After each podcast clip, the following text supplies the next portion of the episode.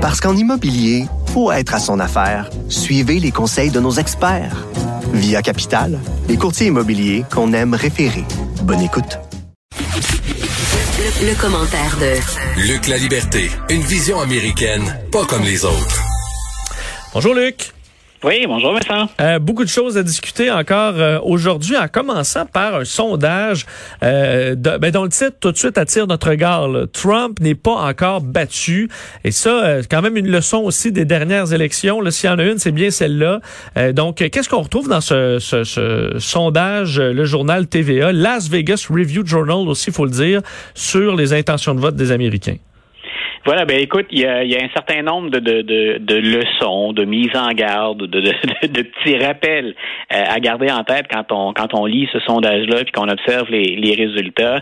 Euh, si on compare avec 2016, tout le monde se souvient qu'en 2016, la plupart des analystes étaient allés de l'avant en disant c'est une victoire d'Hillary Clinton. Madame Clinton elle-même, semble-t-il, avait sabré le champagne le matin de l'élection avec son équipe, ce qu'on a dû regretter amèrement. Le, le- le mal de bloc a dû être terrible en soirée quand on a constaté les résultats. Mais la plupart des analystes, on a souvent dit, hein, les sondages n'étaient pas bons en 2016, ce qui est faux. Les sondages, à l'exception de ceux du Wisconsin, ils étaient bons. Hillary Clinton jouissait d'une avance assez confortable. Ça amenuisé avec le temps. Et là où elle a perdu, où on ne s'attendait pas à la défaite, ben, on était à l'intérieur de la marge d'erreur, sauf le Wisconsin. Dans les autres cas, on aurait dû porter une plus grande attention au fait que Donald Trump était pas loin derrière. Puis la marge d'erreur, la plupart du temps, elle est de 1,5 à 2 là, pour ces sondages-là. Et Donald Trump l'a emporté à l'intérieur de cette marge d'erreur. Ce sont plutôt les analystes, les commentateurs, dont je suis, qui ont comme pris pour acquis que les États où c'était serré finiraient par se rallier à, Mme Clinton, puis que les électeurs de M. Trump ben, étaient peut-être pas aussi farouches, partisans et déterminés euh, que ce qu'on croyait. Et cette année, c'est une des choses dont il faut se souvenir. Euh, Joe Biden jouit d'une avance qui est plus grande dans l'ensemble que celle de Mme Clinton au même moment. Euh, il est en avance dans les États qu'il se doit de remporter s'il veut gagner suffisamment de grands électeurs. Mais il faudrait pas oublier, encore une fois, les électeurs de Donald Trump. Ses partisans, ils sont farouches et ils vont se déplacer pour aller voter. Là où il faut regarder maintenant, c'est du côté des indécis ou encore du côté des républicains un peu déçus. Pas ceux qui euh, votent euh, Monsieur, Tr- pour M. Trump ou qui l'appuient contre vents et marées, mais ces républicains qui se disent est-ce qu'on pourrait pas s'éviter quelques drames, puis une gestion un peu plus stable, un peu plus conventionnelle que ce que nous offre Donald Trump depuis trois ans et demi? Bien entendu, la fameuse pandémie, puis euh, la situation économique, ben ça rentre dans le de, de M. Trump. C'est très difficile pour lui de se démarquer tant qu'on annonce de nouveaux cas, des hausses, comme là, par exemple, ben, c'est la Georgie qui est durement touchée, mais tant aussi longtemps qu'on n'a pas endigué ou qu'on n'est pas parvenu à gérer ce qui est toujours la première vague de la COVID-19, c'est très difficile pour M. Trump de, se le- de, de se relever, puis de mettre en évidence ben, d'autres qualités ou d'autres chiffres qui, lui, étaient favorables avant la pandémie. Donc, on en avait déjà discuté cette semaine. C'est la raison pour laquelle M. Biden peut se permettre de jouer prudent. C'est la raison pour laquelle il choisit, entre autres, Kamala Harris. C'est euh, une femme. C'est une femme noire. Bien entendu, on va chercher une partie de l'électorat. On lance un message qui est, qui est plus que symbolique parce qu'elle a aussi beaucoup d'expérience. Donc, on vient rassurer les gens sur si- s'il advenait un problème pour M. Biden, on a quelqu'un capable de prendre sa place à pied levé. Mais est-ce que quand même là, bon, les démocrates veut, veut pas euh, vont avoir appris quelques leçons des dernières élections. Est-ce que quand même le, on voudra jamais sonner trop triomphant, trop confiant. On va répéter, écoute, on a besoin de tout le monde. Euh, c'est pas gagné tant que c'est pas gagné. Euh, J'ai l'impression qu'on, c'est un message que les démocrates devraient avoir, dire non, non, au contraire, va falloir que le vote sorte. Va, faut pas qu'on se fasse Oui, faire le même euh, coup. Et il y a plus que ça, Vincent. C'est là, je te dirais que les démocrates ont, semble-t-il, tiré des leçons. D'abord, les démocrates affichaient un visage qui était plus divisé la dernière fois. Euh, il y avait encore des relents de cette difficile campagne, de cette campagne déchirante entre M. Sanders et Mme Clinton. Mais en plus, on est beaucoup plus présent sur le terrain dans des États qu'on avait un peu négligés ou pris pour acquis. Et ça, ça fait déjà des mois. Donc, nous, on surveille les sondages au fur et à mesure qu'ils progressent. On sait qu'il reste à peine plus de 80 jours avant le vote. Mais les démocrates sont plus présents au Michigan, au Wisconsin et en Pennsylvanie qu'ils ne l'étaient la dernière fois. On avait un peu pris pour acquis, puis c'est un des euh, une des critiques les plus les plus dures qu'on avait eues contre les stratèges de Mme Clinton, entre autres, c'est vous auriez dû vous déplacer plus souvent dans les États pivots. Vous les avez pris pour acquis. Ce qu'on appelait hein, l'expression consacrée, c'était le firewall ou le pare-feu. Les démocrates ne peuvent pas perdre là. Ben, ils ont perdu par une poignée de votes, par quelques dizaines de milliers de voix dans trois États, mais ils ont quand même perdu. Et de ça, on a appris beaucoup. C'est l'équipe de Donald Trump sur le terrain, puis entre autres, je parle de son équipe aussi sur les réseaux sociaux. Elle est redoutable, elle est très bien financée, puis elle est très active. Euh, ben, nos auditeurs doivent savoir aussi que les démocrates ont appris de ça. Donc, on est beaucoup moins confiant, peut-être même d'une certaine façon condescendant face à certains électeurs. Puis je pense que ce message-là était bien enregistré.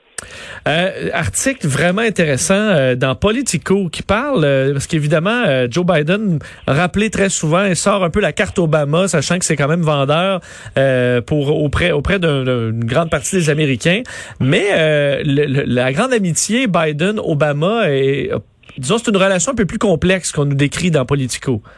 Oui, puis ça c'est intéressant. Entre autres, dans les facteurs, et les, les nos deux thèmes sont, sont liés. J'aime bien que tu fasses la transition comme ça. Euh, M. Biden, on, l'oublie souvent, mais il voulait se présenter en 2016.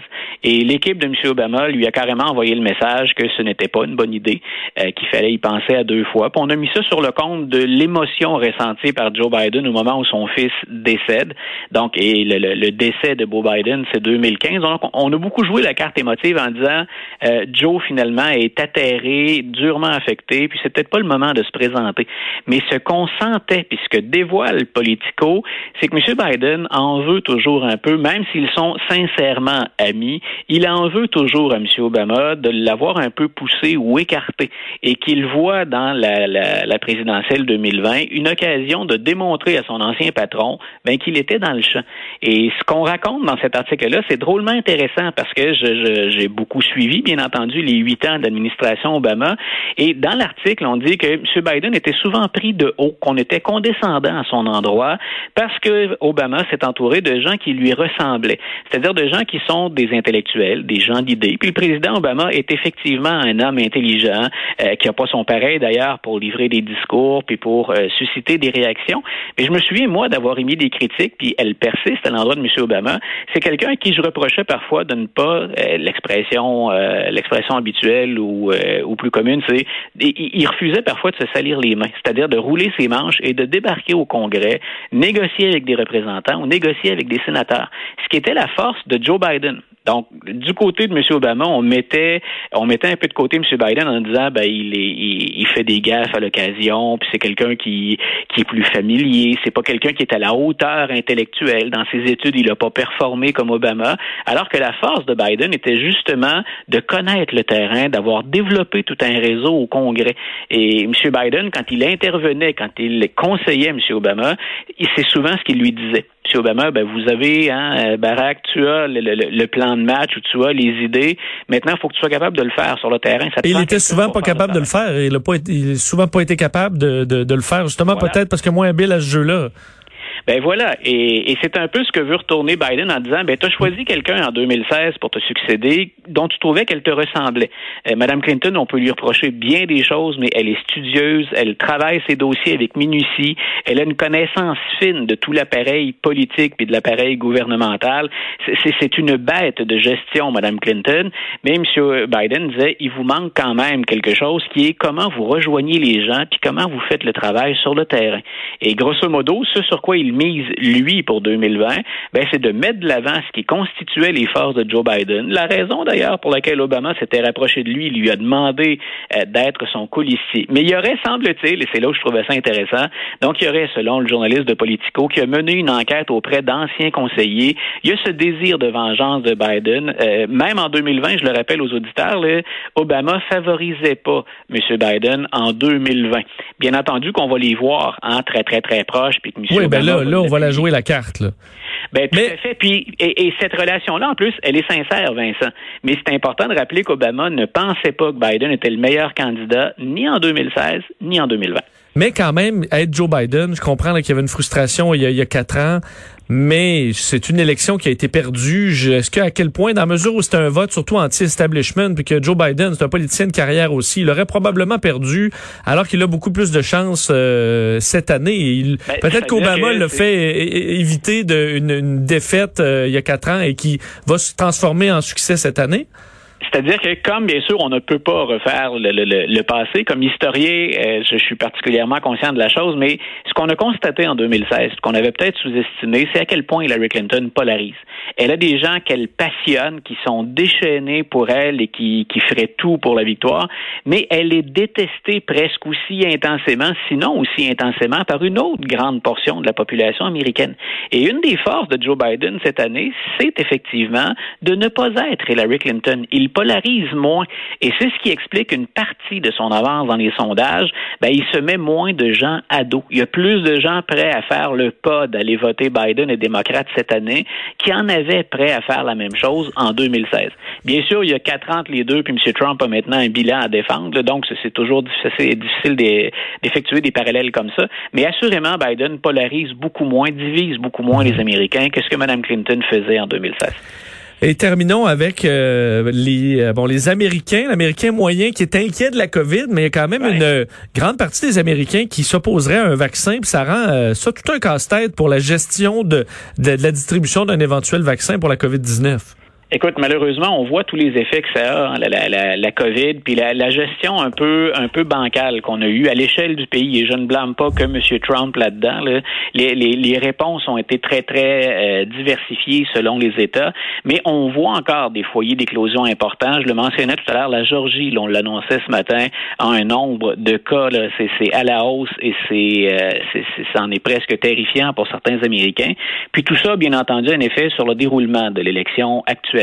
Donc, on, fait ce sondage où les Américains ben, confirment ce qu'on pense. À 70% et plus, ils sont très inquiets de, la pandémie puis de la façon dont on gère ça. Mais de l'autre côté, et tu le ressors bien, c'est le paradoxe que je voyais dans ce sondage-là, il y en a plus du tiers des Américains qui refuseraient un vaccin actuellement. Quand on sait que le vaccin, on verra quelle, efficacité il aura le jour où on va le produire, là, on, envisage un 50 à 60% d'efficacité euh, dans les prévisions les plus les plus ambitieuses ou les plus les plus positives. Euh, mais si on a 30% plus de 30% d'Américains qui le refusent, euh, on risque de prolonger l'épidémie puis les conséquences, bien entendu, qu'elle entraîne.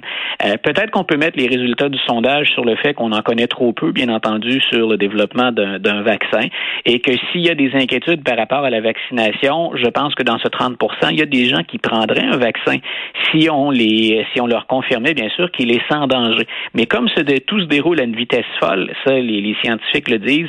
Euh, développer un vaccin à l'intérieur d'un an, c'est du jamais vu. Habituellement, on va être au moins sur trois ou quatre ans de développement avec les essais cliniques avant de pouvoir euh, présenter un vaccin à la population. Ça se fait une vitesse folle et je pense que ça joue aussi un peu sur l'insécurité. Ça fait partie euh, de cette navigation à vue qu'on a à l'occasion avec le virus. on apprend tous à gérer ça au fur et à mesure, puis on voit la science œuvrer sous nos yeux. Parfois, c'est stressant parce qu'on se rend compte que la science, ben, ça demande un peu de temps, que c'est tout un processus avant de produire des résultats. On le voit moins habituellement, mais j'ai hâte de voir évoluer cette perspective ou cette perception-là plutôt des, Américains, parce qu'au-delà de 30 c'est un peu inquiétant pour la suite des choses, en supposant que ce vaccin-là arrive en janvier et en février. Hmm. À suivre. Ben Luc, merci infiniment. Euh, moi, c'est ma dernière émission de, la saison, mais on va te retrouver euh, euh, dans la grille horaire de la, disons, de la rentrée à partir de la semaine prochaine. Ah, j'ai bien hâte qu'on se croise à nouveau. J'adore parler de politique américaine avec toi. Génial. Bon week-end. Bye. Salut.